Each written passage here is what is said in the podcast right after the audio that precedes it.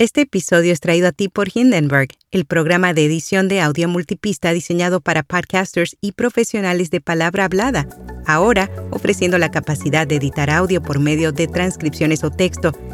Prueba Hindenburg Pro durante 90 días sin tarjeta de crédito y recibe un 30% de descuento en una suscripción anual con nuestro código. Detalles en las notas. Notipod hoy, un resumen diario de las tendencias del podcasting.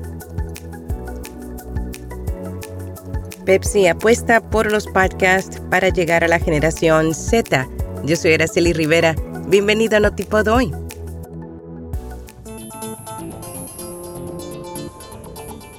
Pepsi apuesta por los podcasts para llegar a la generación Z. Durante mucho tiempo la compañía ha utilizado la radio para llegar a más personas. Sin embargo, ahora, entre sus esfuerzos por atraer a la próxima generación de consumidores de bebidas, está recurriendo al podcasting.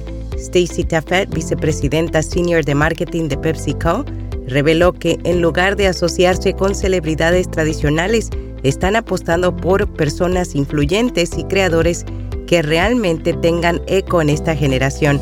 Es por ello que cada vez más están trabajando con presentadores de podcast investigan a qué se debe el auge de los podcasts de cadenas de supermercados y comida rápida. Teniendo en cuenta el crecimiento constante de los podcasts, no sorprende que las cadenas de comida rápida y supermercados están aprovechando el popular formato de audio. Cadenas de comida rápida y supermercados encabezados por empresas como Starbucks, Wingstop y Trader Joe's están apostando cada vez más por este medio. Tal es el caso de Crumble Cookies, que utiliza los podcasts de forma eficaz para hacer crecer su marca. De igual forma, pasa con Starbucks, quien utiliza su podcast de Starbucks Daily para presentar contenido publicitario relevante para los clientes. También existen programas no autorizados como el de Allison Storm, presentadora de Mi Placer, el podcast no oficial de Chick-fil-A. Storm produce el programa por su cuenta y si bien la compañía no tiene control directo sobre el programa, este podcast brinda un importante servicio a la cadena de comida rápida. En general, el motivo es que los podcasts son una gran ventana para todo tipo de empresas que quieren llegar a nuevos consumidores. Podimo utiliza publicidad tradicional para potenciar el consumo de podcasts. La plataforma europea de contenido de audio tiene una campaña publicitaria porque escuchas Podimo, tomando las calles de Madrid y Barcelona con grandes visuales. Anteriormente, durante el mes de febrero y marzo, también hicieron lo mismo con lonas colgadas en pleno centro de Madrid y Barcelona.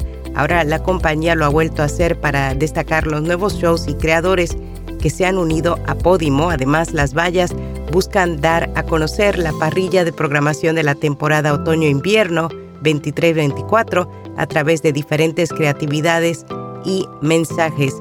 Dentro de las estaciones de metro también habrá carteles. RSS te invita a explorar el mundo del podcasting en México y América Latina en PodCon MX 2023, conferencias, expertos y networking. Únete en podcon.mx. Joe Rogan explora nuevas opciones a medida que su contrato de podcasting con Spotify está a punto de expirar. El popular presentador de Joe Rogan Experience, que obtiene aproximadamente 11 millones de oyentes por episodio, firmó un acuerdo de exclusividad con Spotify por unos 200 millones de dólares en 2020 hasta el 2024. Sin embargo, debido a que Spotify está recortando costos, los expertos de la industria creen que la compañía no renovará el contrato, por lo que el podcaster estaría explorando nuevas propuestas. En podcast recomendado, Caramelos, un podcast semanal que aborda todo tipo de temas con el objetivo de dejar una enseñanza o reflexión. Y hasta aquí, no tipo de hoy.